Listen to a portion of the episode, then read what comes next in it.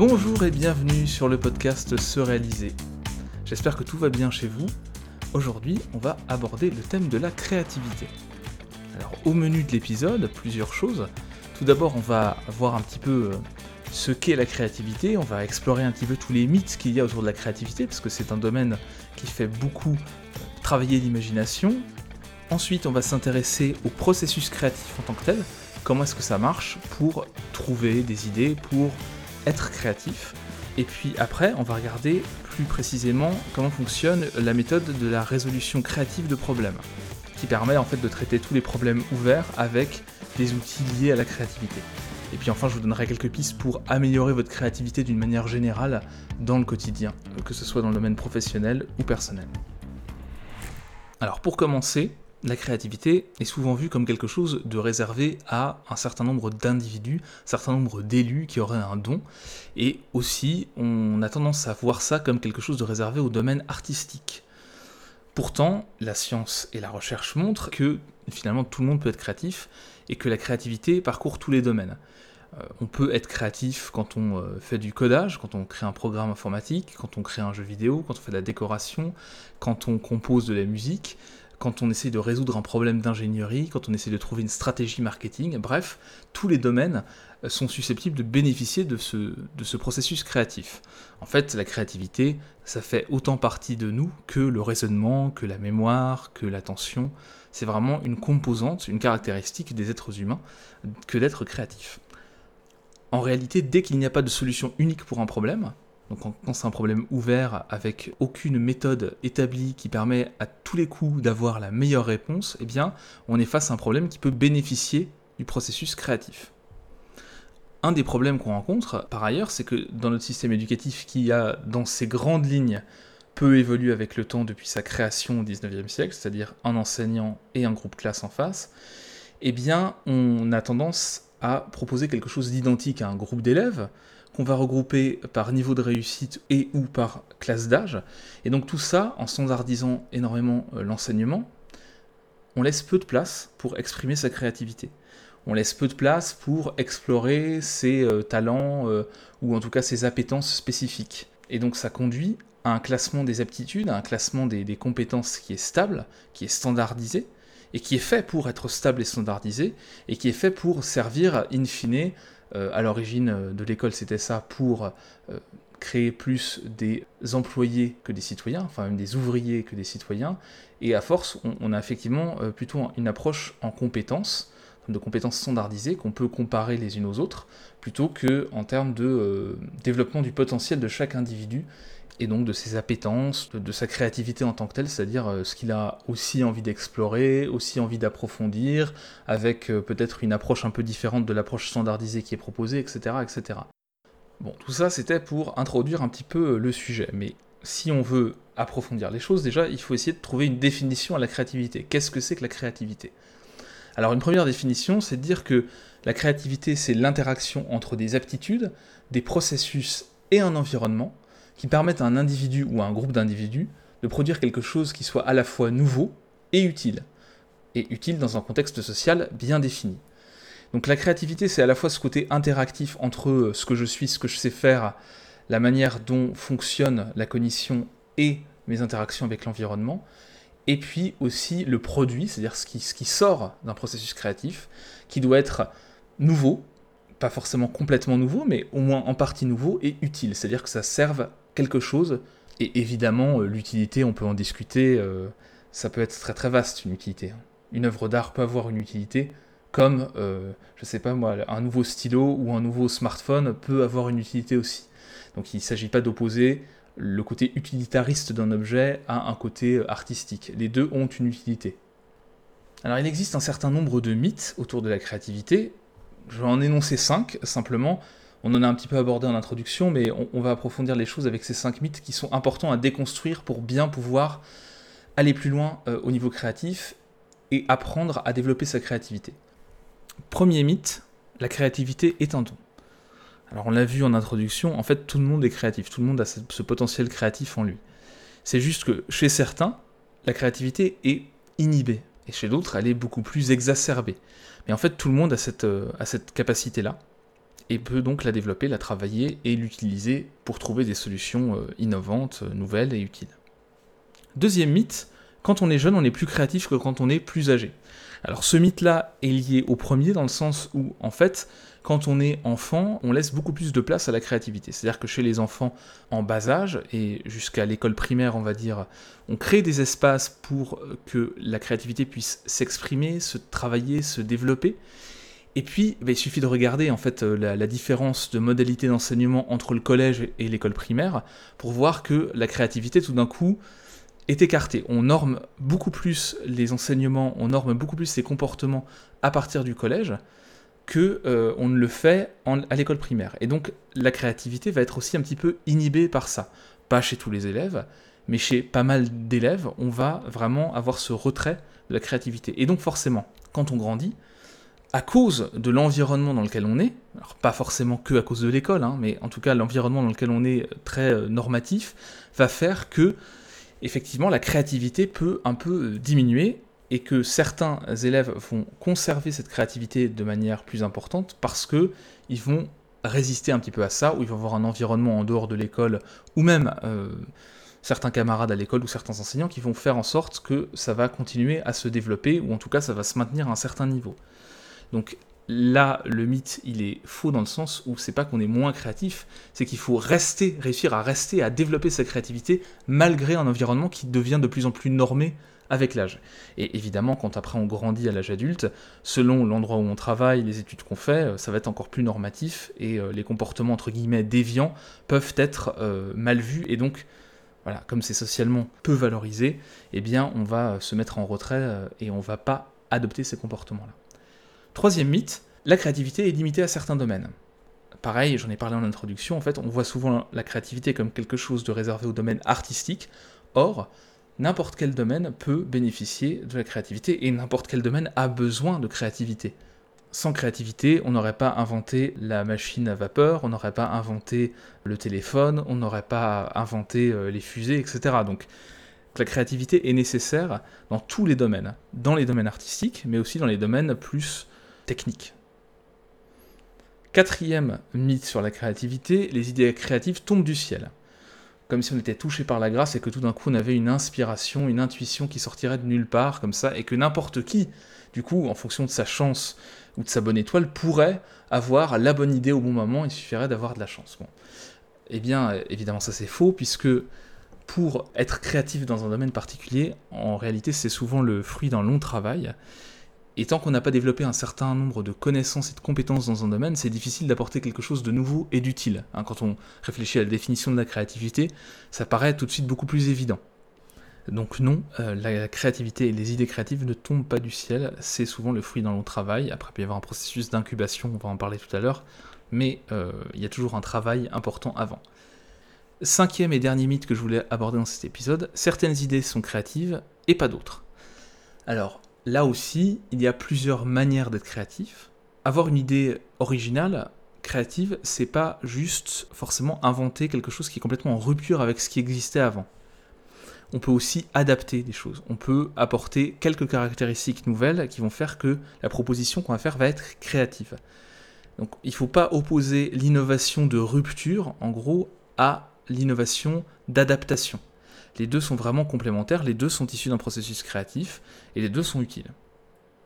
Donc pour résumer, on peut affirmer que de une, tout le monde est créatif, de deux, la créativité existe dans tous les domaines de l'activité humaine, de trois, la créativité nécessite du travail et des efforts, et enfin, les idées créatives ne sont pas toujours révolutionnaires, elles peuvent simplement être de nouvelles manières de faire, de nouvelles manières d'arranger les connaissances.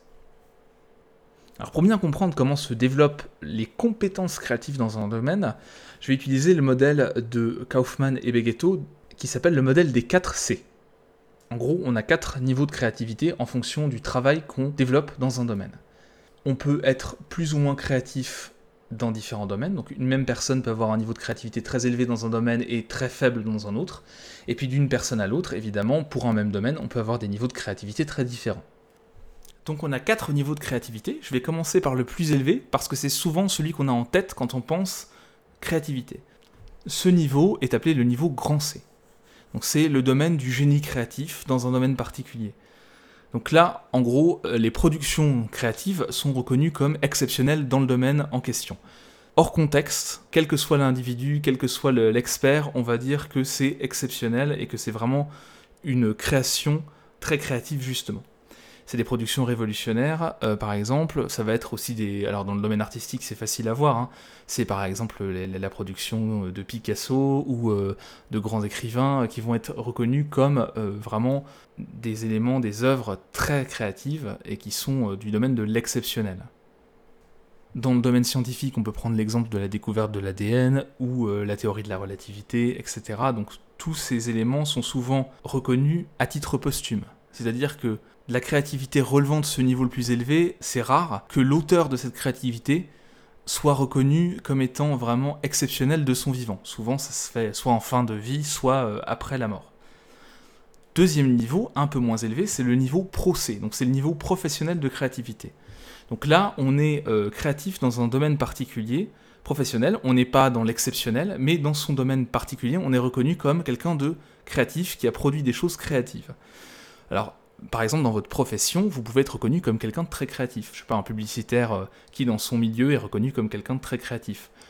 En dehors, on va pas dire que c'est exceptionnel, c'est quelque chose de limité, mais en tout cas, en tant que professionnel du domaine, il va être reconnu euh, parmi ses pairs, et donc là, on est vraiment dans ce domaine procès. Souvent, pour atteindre ce niveau de, de créativité, il faut à peu près 10 ans d'expérimentation, d'acquisition, de développement de compétences dans le domaine. Donc là, on peut faire le lien avec la pratique délibérée qui est la base du développement de l'expertise. Je vous mettrai un lien vers un autre article euh, de ce réalisé euh, qui parle un petit peu de pratique délibérée pour que vous puissiez explorer ça si ça vous intéresse. Troisième niveau, donc on redescend encore d'un cran, c'est le niveau petit c. Alors le niveau petit c, c'est la créativité dans les activités du quotidien. C'est-à-dire on n'est pas expert du domaine, mais on produit des choses qui sont reconnues comme créatives par euh, un petit cercle de proches et donc, euh, dans ce contexte social particulier, ce qu'on a produit est considéré comme quelque chose de nouveau et d'utile. Quand je parle de produit créatif, évidemment, c'est très très vaste. Hein. Ça peut être un produit, ça peut être un objet, ça peut être euh, un comportement, ça peut être euh, un service, c'est vraiment très vaste, quel que soit le niveau d'ailleurs. Donc ce petit c, c'est quelque chose de créatif dans un domaine très restreint, personnel, on n'est pas un expert, mais ça sert à nos proches. Ensuite, on a le niveau mini c, donc ici, la créativité, elle ne concerne que vous-même. C'est-à-dire que c'est pas créatif par rapport à votre cercle d'amis, certainement pas par rapport au niveau professionnel et certainement pas par rapport à l'histoire de l'humanité, mais pour vous, c'est nouveau, c'est utile ce que vous avez produit. Donc ça, c'est vraiment dans un processus d'apprentissage quand on commence à développer sa créativité. C'est une créativité individuelle et personnelle. Quand vous avez un enfant qui dessine, qui apprend à dessiner, et eh bien là, on a de la créativité mini c'est-à-dire que c'est pas exceptionnel, hein, les, bonhommes avec la maison, les parents qui sont représentés. C'est pas quelque chose qui est innovant par rapport euh, à l'histoire de l'humanité, ni par rapport au domaine du dessin, euh, ni nécessairement par rapport au cercle de proches. Par contre, pour euh, l'enfant qui est en train d'apprendre à dessiner, c'est à chaque fois des progrès, c'est quelque chose de nouveau qu'il a créé, d'utile pour lui parce que ça lui fait plaisir, ça lui permet d'offrir ses dessins à ses proches et de faire plaisir aux gens autour de lui, etc. Donc il y a une utilité, il y a une nouveauté, mais juste pour la personne qui a produit le dessin. Donc dans ces cas-là, on est quand même plutôt focalisé sur le processus que sur le produit. On est dans un processus d'apprentissage, l'important c'est d'être dans cette démarche de créativité. Et pas tellement de produire quelque chose de nouveau et d'utile pour tout le monde, mais de, de développer cette créativité au fur et à mesure de ses itérations, de son travail. Donc vous voyez, en fait, en fonction des quatre niveaux de la créativité, hein, donc la créativité se développe selon ces quatre niveaux, on part de quelque chose qui est créatif pour soi, ensuite créatif pour ses proches, ensuite créatif par rapport à un domaine particulier, à des, à des pairs, et puis ensuite on peut être créatif par rapport à euh, l'humanité tout entière, ou en tout cas une société, une culture particulière. Donc vraiment dans le voilà, dans l'exceptionnel, dans le grand C. Pour définir la créativité chez quelqu'un, donc, on va s'appuyer sur ses niveaux de créativité, d'une part. Ensuite, on peut aussi s'appuyer sur le style de créativité, c'est-à-dire que certaines personnes ont plus tendance à être dans l'innovation, à chercher la rupture dans l'innovation, d'autres vont être plutôt dans l'adaptation, préfèrent ajouter des nouvelles composantes, modifier des composantes à quelque chose qui existe déjà. Mais bon, je vous rassure, on est capable tous des deux et les deux sont liés. Ensuite, troisième euh, variable dans la créativité d'un individu, ça va être sa motivation à être créatif, sa motivation à s'investir. Et puis ensuite, les opportunités. Alors qu'on peut plus ou moins créer, mais il faut aussi avoir l'occasion, l'opportunité d'être créatif. Et après, on saisit ou non cette opportunité. Bon, maintenant qu'on a défini la créativité, on peut s'intéresser au fonctionnement du processus créatif. Alors, quoi qu'il arrive, pour être créatif, il faut séparer le processus de génération d'idées du processus de sélection d'idées. Le gros problème qu'on a en fait euh, dans nos sociétés et dans notre système éducatif, et je ne parle pas que de la France, hein, c'est le système éducatif occidental et même plus largement euh, dans le monde entier, tel qu'il a été adopté, c'est qu'en fait, on a tendance à juger, à critiquer, à évaluer beaucoup. Et donc ça, ça rend les choses difficiles, parce qu'on ne peut pas à la fois explorer plein d'idées, les, sortir euh, au maximum, essayer de trouver de nouvelles manières de faire, tenter des choses, et en même temps juger, critiquer systématiquement n'importe quelle idée avant même des fois qu'elle soit formulée.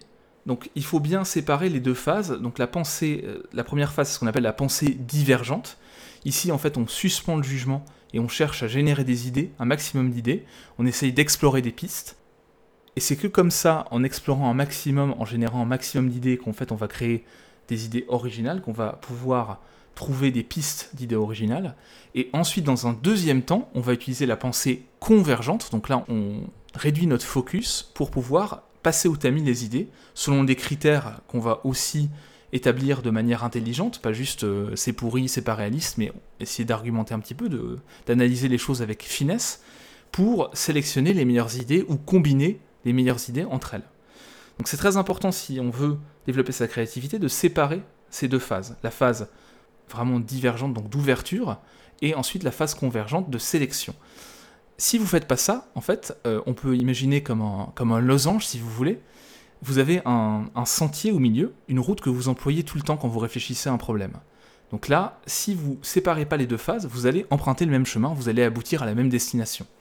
Si, au contraire, vous pouvez partir dans tous les sens dans un premier temps, explorer toutes les pistes, vous dire ah, je pourrais aller là, je pourrais aller là, je pourrais aller là, je pourrais aller là, et que ensuite vous sélectionnez parmi toutes ces pistes que vous avez euh, proposées les meilleurs, vous allez pouvoir emprunter un chemin différent, créer votre propre route, une nouvelle route.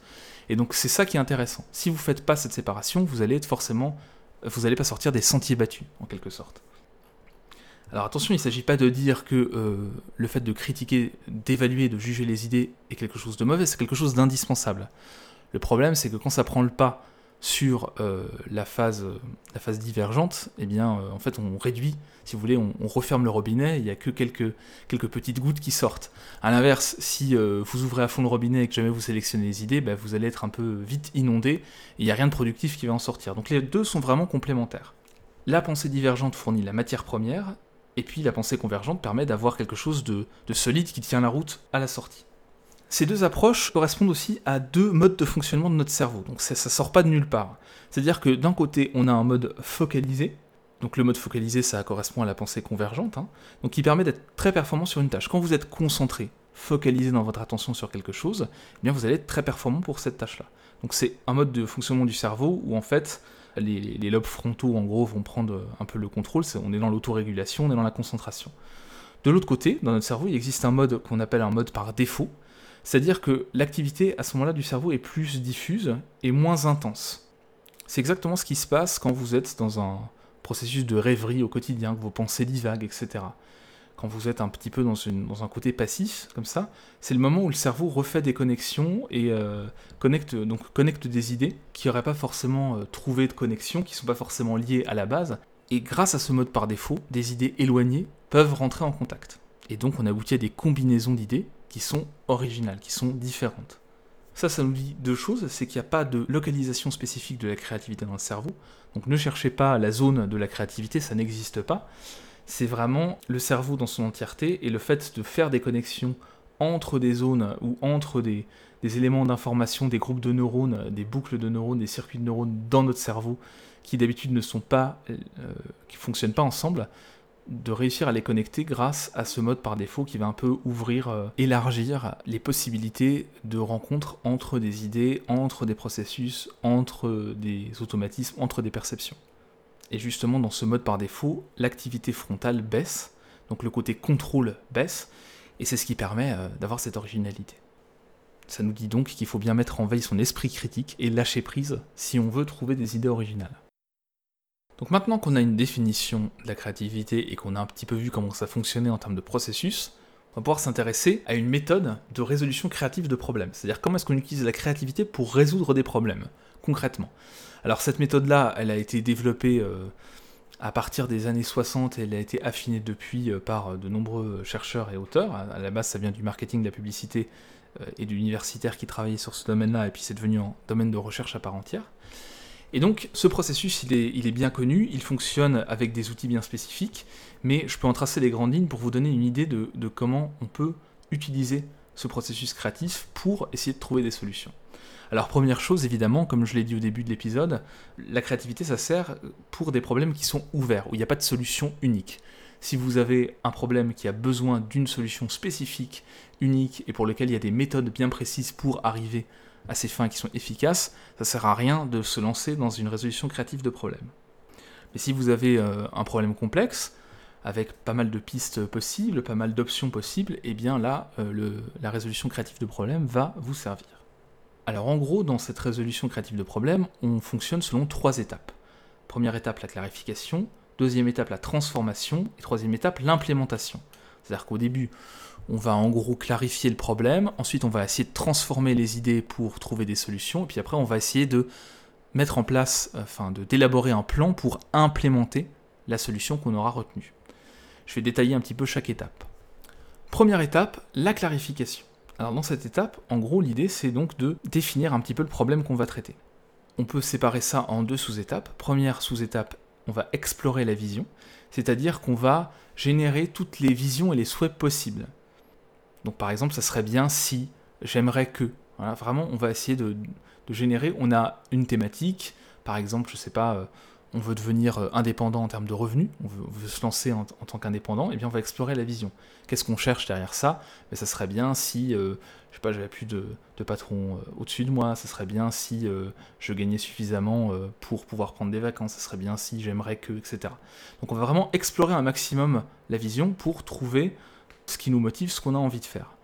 Alors évidemment, selon le problème que vous allez traiter, vous pouvez très bien sauter cette étape parce qu'elle sera inutile. Hein. À chaque fois, euh, chaque étape peut être sautée si vous considérez, en évaluant un petit peu euh, bah, votre problématique, que vous avez déjà répondu à cette question, que c'est un petit peu inutile. C'est fait pour, il n'y a aucun souci. Donc on va explorer la vision, processus divergent, et puis après on va choisir les visions qui nous parlent le plus. Donc on va reconverger pour en retenir un certain nombre. Deuxième sous-étape de la clarification, c'est le fait de formuler des défis. Donc là, on a choisi des visions, un certain nombre. On va se dire, bon, bah, quel défi pourrait se poser, quel problème pourrait se poser si j'essaye d'atteindre cette vision-là? Et donc à chaque fois, plutôt que de dire, par exemple, ma famille va mal le prendre, ou ma famille va me déconseiller de devenir indépendant, eh bien, on va reformuler ça sous forme de question. Comment est-ce que je peux faire pour faire en sorte que ma famille accepte ma décision? Qu'est-ce qui me permettrait de les convaincre que c'est une bonne solution? Voilà. Donc ça, c'est vraiment la deuxième étape. Donc on génère un maximum de défis et puis on les retransforme en questions et ensuite on sélectionne les problématiques, les défis les plus importants à traiter. Donc quand on sort de la clarification, on a une vision plus précise de ce qu'on veut faire et on a des problèmes importants à traiter. Deuxième étape, la transformation. Avec ce problème clairement défini, on va chercher des idées pour résoudre le problème première sous-étape de la transformation, on va explorer des idées. Typiquement, un outil qu'on utilise dans cette phase-là, ça va être le brainstorming, que vous connaissez, qui est souvent très mal appliqué, très mal utilisé, mais c'est un outil pertinent pour cette étape-là. Donc l'idée, c'est d'explorer, de, de, trouver un maximum d'idées pour répondre aux problématiques, pour que la vision puisse euh, prendre vie. Et puis ensuite, quand on a fini d'explorer, de générer des idées, on va choisir les idées les plus importantes, les plus intéressantes pour nous, on va combiner les idées entre elles. Deuxième sous-étape, on va formuler des solutions. Juste avant, on a sélectionné les idées les plus intéressantes. Et bien là, on va essayer de les transformer en solutions, ces idées. Quelque chose de plus concret. Et donc pour ça, on va générer tous les points positifs de l'idée, tous les points négatifs de l'idée, tout son potentiel, tous les inconvénients qu'elle présente et tous les avantages qu'elle a. Et donc, une fois qu'on a généré tous ces éléments un maximum, on va, pareil, toujours converger dans un deuxième temps et on va réajuster, ciseler l'idée en fonction bah, justement des, défis qu'on a identifiés, des, points négatifs qu'on va essayer de corriger, des points positifs qu'on va essayer de renforcer, etc., etc. Donc à la fin de cette deuxième étape de transformation, on a une solution qui tient un petit peu la route et qu'on a euh, affinée. Troisième étape, on va essayer de passer à l'implémentation, c'est-à-dire comment est-ce que cette solution, on va la mettre en musique. Et donc pour ça, pareil, on a deux euh, sous-étapes. Une première sous-étape, pardon, qui est d'explorer l'acceptation. Donc là, l'idée, c'est de voir un maximum euh, quelles personnes pourraient euh, être pour ou pourraient aller contre la mise en place de cette solution, et aussi explorer un maximum les ressources et les freins, c'est-à-dire quelles sont les connaissances, les compétences, les personnes qui peuvent nous aider, et quelles sont les connaissances, compétences qui nous manquent, quelles sont les personnes qui, qui sont bah, vont pas nous aider euh, du tout. Et donc en explorant tout ça, on génère d'abord dans une première étape et puis ensuite on sélectionne les éléments les plus importants sur lesquels on va s'appuyer et les éléments les plus importants à désamorcer. Deuxième sous-étape de l'implémentation, ça va être le fait de formuler un plan, un plan d'action. Donc là, tout simplement, on a notre solution, on a notre acceptation qui a été explorée, donc on sait un petit peu les points de résistance et les points de soutien importants. Et on va d'abord euh, bah, générer toutes les étapes qu'est-ce qu'on doit faire pour appliquer cette solution? Et ensuite, on va dans un deuxième temps trier un petit peu ces étapes, les réorganiser dans le temps, les répartir, euh, si on est dans un travail de groupe, les répartir euh, aux différentes personnes impliquées, etc., etc. Et donc à la fin de tout ce processus créatif, après la clarification, la transformation et l'implémentation, on arrive, en ayant respecté les phases de divergence et de convergence, en s'étant appuyé sur la créativité, eh bien on va arriver à une solution originale, une solution nouvelle, une solution utile. Si vous voulez aller plus loin sur le sujet de la résolution créative de problèmes, je vais vous mettre un lien vers un article du blog qui développe la résolution créative de problèmes avec euh, des schémas explicatifs, etc. Et ça, ça va vous aider à, mieux cerner le sujet si ça vous intéresse. Et bon, maintenant, allons vers la thématique principale de euh, ce podcast, qui est au-delà de la créativité, comment développer sa créativité. Alors, ce qu'on a pu observer dans les travaux de recherche, déjà, c'est que pour développer sa créativité, il faut commencer par comprendre comment ça fonctionne.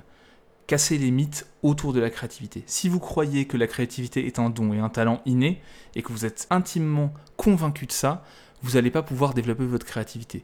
Donc la première étape, et c'est ce que j'ai essayé de faire dans le début du podcast, c'est de vous expliquer comment ça marche, de comprendre comment ça marche, pour pouvoir ensuite s'appuyer sur ses connaissances pour travailler sa créativité. Alors après, il n'y a pas de secret, pour développer une compétence, eh bien, il faut la pratiquer, il faut s'entraîner. La première chose qu'on peut faire pour développer notamment la pensée divergente, parce qu'il y a donc la pensée divergente à développer la pensée convergente, en général, on est déjà pas mal bon en pensée convergente, mais enfin on va voir quand même comment la développer. Mais je vais commencer par la pensée divergente. Alors, donc pour ça, euh, pour la développer, il faut déjà séparer les phases comme dans la résolution créative de problèmes dont je parlais tout à l'heure. C'est-à-dire que si vous avez une question, une interrogation, un problème à traiter, commencez par suspendre votre jugement, par trouver un maximum d'idées sans les juger dans un premier temps. Et là, vous allez développer votre pensée divergente. Au début, c'est difficile, mais plus on le pratique, plus ça va être facile. Donc pensez déjà à séparer les deux phases. Ça, ça développe vraiment la pensée divergente. En fait, on lui laisse de la place pour s'exprimer. Deuxième élément, quand vous êtes pris dans une phase euh, un peu de concentration de travail, etc., où vous êtes un peu fatigué, allez faire un tour à pied. Faire une pause, déjà, ça permet de vous reconcentrer après. Mais en plus, des études ont montré que le fait d'aller faire un tour à pied, ça permettait de booster sa créativité. En fait, on se remet en mode par défaut, donc on laisse euh, un peu de, temps, d'espace à notre cerveau pour qu'il puisse respirer, entre guillemets, et donc ça, ça permet de, rebooster, de retrouver des idées, de retrouver une certaine ressource créative. Même chose, euh, aller faire une nuit de sommeil ou faire une petite sieste, ça permet de rebooster euh, la créativité, en tout cas de trouver de nouvelles idées, parce que pendant le sommeil, le cerveau va recombiner, euh, repasser les, les souvenirs, les expériences de la journée en mémoire, faire le tri, combiner les idées entre elles, continuer à réfléchir au problème d'une certaine manière, puisque en fait la question sur laquelle vous travaillez, vous avez travaillé toute la journée, fait partie de vos expériences de la journée. Et donc en retraitant tout ça, on va la reconnecter peut-être à d'autres connaissances pour l'intégrer. Et donc c'est pour ça que parfois, comme on dit, la nuit porte conseil, et donc quand on se lève le lendemain ou quand on fait une sieste, eh bien on a tout d'un coup une idée qui a l'air de, de tomber du ciel, mais en fait qui est le fruit d'un travail long et d'une recombinaison d'un repos du cerveau qui permet de trouver une solution. Alors, de l'autre côté, si vous souhaitez développer votre pensée convergente, eh bien là, c'est pas très compliqué. Ça va être en lien avec l'attention. Donc, si vous travaillez votre attention, vous allez travailler votre pensée convergente. Donc, par exemple, si vous faites de la méditation sur le souffle, eh bien, euh, ou sur la respiration, hein, vous allez développer votre attention. si vous utilisez euh, la technique Pomodoro pour euh, des séances de travail, pour vous concentrer et être très focus, et eh bien là aussi vous allez développer votre pensée convergente. Donc là, ce sont des choses assez simples, assez généralistes, en sachant que déjà de base, on a euh, tendance à être assez fort en esprit critique, en pensée convergente, pas forcément dans toute sa complexité, mais bon, voilà, on a déjà des bonnes bases, plus en tout cas que dans la pensée divergente. Troisième piste pour développer votre créativité, c'est de travailler sur l'environnement. En effet, tous les environnements ne sont pas conducteurs de créativité. Alors non seulement il y a l'environnement interne, donc la disposition mentale personnelle, le fait d'être dans un état d'esprit d'ouverture, de confiance, d'écoute, le fait d'avoir le temps, ça permet d'être créatif. Si vous êtes pressé par le temps, que vous êtes très fermé, que vous n'êtes pas dans l'interaction, que vous n'écoutez pas les autres, que vous n'avez pas confiance en vos capacités, c'est plus difficile d'être créatif. Ensuite, on a l'environnement extérieur, alors à la fois l'environnement physique et l'environnement social. L'environnement physique, il y a des environnements qui sont ben, en gros moches, euh, austères, euh, qui sont pas euh, très agréables, où par exemple il va y avoir un écho, ça va pas être très pratique, très, très, très confortable de travailler. Tout ça ne vous met pas dans une bonne disposition pour être créatif. L'environnement social, c'est aussi très important parce que si vous êtes dans un environnement où il y a une certaine hostilité, où il y a des tensions quand vous travaillez en groupe sur un projet, ça va pas vous mettre en confiance et vous donner envie de proposer des idées un petit peu folles parce que vous, avez vous allez avoir peur du jugement. Même chose si vous avez un supérieur hiérarchique dans le groupe et que vous avez peur des conséquences si vous proposez certaines choses, vous allez vous censurer. Donc vous allez être un peu en convergence et donc être en convergence, essayer de trouver des idées originales, donc être en divergence en même temps, ça marche pas. C'est comme accélérer et appuyer sur la pédale de frein en même temps en voiture, vous allez, vous pas avancer très loin, et ça va pas être très bon pour le moteur, pour les pneus, etc. Donc l'environnement social, c'est aussi extrêmement important. Alors quand on est tout seul à travailler sur un problème, il n'y a pas de souci, mais euh, très souvent on travaille en groupe sur des problèmes et la résolution de problèmes, donc euh, c'est quelque chose euh, qui est primordial. Et donc au final, un climat social qui soutient la créativité, c'est un climat social où les gens sont impliqués déjà, par rapport au problème, ils ont quelque chose à faire du problème, où il y a une certaine autonomie, une certaine liberté dans les actions, sinon on ne va pas s'exprimer parce qu'on se sent très contrôlé, où les idées nouvelles vont être soutenues, où, on encourage les gens à tester des choses, où il y a un climat de confiance, où il y a un certain dynamisme, un certain, un certain entrain. C'est important aussi quand on veut être créatif d'être dans un état d'esprit un peu de jeu, un état d'esprit un peu joueur. Et l'humour va avec ça aussi. Donc s'il n'y a pas cette dimension de fun, en fait, d'amusement, de test, d'atmosphère un peu légère, même si on travaille sur un problème euh, sérieux, eh bien ça va freiner la créativité. Euh, même chose, c'est intéressant d'avoir un environnement où on peut avoir des débats, où les idées contraires s'expriment de manière tout à fait apaisée et où tout le monde est à l'aise et capable de débattre d'idées sans que ça tourne au pugilat, sans que ça soit vraiment problématique. Et enfin, il faut qu'il y ait le temps et qu'on ne soit pas pressé euh, pour trouver la meilleure idée en 10 minutes. Sinon, euh, c'est sûr que ça va être problématique. Alors d'une manière générale, si vous souhaitez travailler votre créativité au quotidien, il y a plusieurs euh, pistes. Donc d'abord, comprendre comment fonctionne la créativité. Je vais vous mettre des liens vers des livres, des MOOC, des articles du blog qui parlent de créativité et qui vont vous en apprendre un petit peu plus sur le sujet. Donc ça, c'est une première manière d'avancer. Et puis ensuite, c'est la pratique. Par exemple, vous pouvez, par rapport aux problèmes que vous rencontrez au quotidien, créer des listes de questions. C'est-à-dire vous avez un problème et vous dites bah, quelles sont les questions que je peux me poser par rapport à ce problème? ça c'est une façon d'utiliser la pensée divergente de manière utile au quotidien. Vous pouvez aussi utiliser le brainstorming pour des décisions simples, par exemple choisir un restaurant euh, avec des amis. Vous pouvez utiliser cet outil qui vous entraînera à cette pensée divergente, à ce mécanisme-là. Si vous aimez bien euh, les représentations visuelles, vous pouvez aussi utiliser des mind maps, des cartes conceptuelles et donc des cartes mentales pour représenter euh, les différentes problématiques, les différentes solutions auxquelles vous pensez.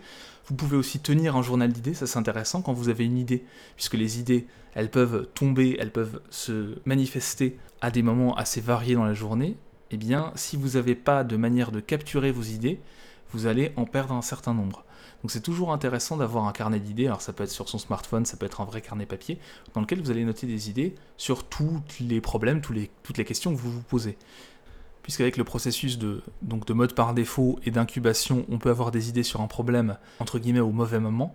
Vous avez une idée pour résoudre un problème au travail, alors que vous êtes à la maison, vous avez une idée pour réaménager votre jardin quand vous êtes en train de travailler sur un dossier euh, d'un client, eh bien le fait d'avoir un carnet d'idées vous permettra de consigner les bonnes idées, consigner toutes les idées et de faire le tri après, et de ne pas en rater, de ne pas en perdre en cours de route. Deux autres manières encore de développer la créativité dans son côté amusement, dans son côté divergent, c'est de pratiquer les jeux de rôle, donc de stimuler l'imagination, de stimuler le côté joueur, et aussi de pratiquer l'écriture libre. Vous prenez un sujet et vous écrivez sur ce sujet euh, sans vous arrêter pendant un certain temps, pendant par exemple 10-15 minutes. Ça c'est une manière de laisser euh, le mode divergence mettre en place sans le, sans le contraindre, sans faire attention à l'orthographe, sans faire attention à la structure, etc. Vous sortez un maximum de choses pendant le temps imparti. Et eh bien nous voilà arrivés au terme de cet épisode sur la créativité. Alors en conclusion, quelques éléments à retenir. Euh, tout d'abord, c'est que nous sommes tous créatifs, que c'est pas une capacité innée et que ça concerne tous les domaines. Déjà, si ça, vous arrivez à en faire quelque chose de pleinement intégré à votre manière d'aborder euh, les problèmes, ça va vraiment vous aider à être plus créatif. Ensuite, ce qu'il faut intégrer aussi, c'est que c'est une compétence comme une autre. C'est une compétence qui fait partie des capacités de l'être humain d'une manière générale, donc vous n'êtes pas dépourvu de cette capacité, comme vous n'êtes pas dépourvu de la capacité à vous concentrer ou à mémoriser des choses, mais par contre, c'est une compétence et donc ça se travaille. L'attention, ça se travaille, la mémoire, ça se travaille, et bien la créativité, c'est la même chose. Et c'est vrai que c'est quelque chose qui n'est pas valorisé dans le système éducatif, qui pendant très longtemps, étant donné le fonctionnement euh, et la, nature des emplois occupés par la majeure partie des gens, c'était pas quelque chose de très valorisé. Maintenant, avec l'automatisation, il est vrai que la valeur ajoutée des êtres humains par rapport à des machines, c'est pas de répéter la même tâche tout le temps, c'est d'être créatif, de trouver des solutions originales, plus que jamais. Et donc c'est en train de devenir quelque chose de plus important, mais c'est vrai qu'avant que ça bouge dans un système éducatif, c'est toujours lent, malgré toutes les bonnes volontés des enseignants, malgré toutes les bonnes volontés euh, des institutions parfois euh, pour développer ça. Mais par contre, c'est une compétence qui vous servira dans tous les domaines. Donc c'est intéressant quand même de la travailler, puisque que vous travailliez sur des problèmes professionnels, que vous travailliez sur des problèmes relationnels, que vous cherchiez euh, une nouvelle maison, un nouveau logement, que vous cherchiez à partir en vacances, que vous cherchiez à résoudre un problème financier, la créativité va toujours vous aider à trouver des solutions auxquelles vous n'auriez pas pensé par habitude en fait. Si vous vous contentez de répéter tout le temps la même chose, eh bien vous allez avoir les mêmes retours, vous allez avoir les mêmes conséquences. Et donc euh, la créativité permet justement de sortir un petit peu de ça, de sortir aussi de sa zone de confort et de trouver de nouvelles manières de faire les choses et donc d'avoir des solutions, des conséquences, des retombées qui vont être plus intéressantes par rapport à votre vision à long terme, à vos objectifs. Donc n'oubliez pas, pratiquez votre créativité, vous êtes créatif comme n'importe qui, mais ça se travaille, ça se développe, et plus vous allez vous entraîner à la pensée divergente notamment, et plus ça va être simple et facile de vous mettre en mode créatif. Donc n'hésitez pas à explorer quelques pistes dont je vous ai parlé dans cet épisode, et puis je vais vous mettre aussi en note de l'épisode un certain nombre de ressources à aller explorer, à la fois des ressources théoriques, des ressources pratiques, pour explorer ce domaine très riche et devenir beaucoup plus créatif. Et voilà, c'est tout pour aujourd'hui. Je vous remercie beaucoup d'avoir écouté cet épisode du podcast Se réaliser. Si vous l'avez apprécié, n'hésitez pas à le noter sur iTunes ou sur la plateforme sur laquelle vous l'avez écouté. C'est ce qui permet au podcast de remonter dans les résultats de recherche et c'est ce qui lui donne de la visibilité. Vous pouvez aussi bien sûr commenter, partager cet épisode sur les réseaux sociaux. Je serai très heureux d'entamer la conversation avec vous, de discuter en commentaire, d'échanger. Et enfin, sachez que le podcast, il y a un blog que vous retrouvez sur le site ce-réalisé.com qui propose pas mal d'articles assez variés sur le développement personnel. Donc je vous remercie à nouveau d'avoir écouté cet épisode et je vous dis à très bientôt pour un nouvel épisode du podcast Se réaliser. Salut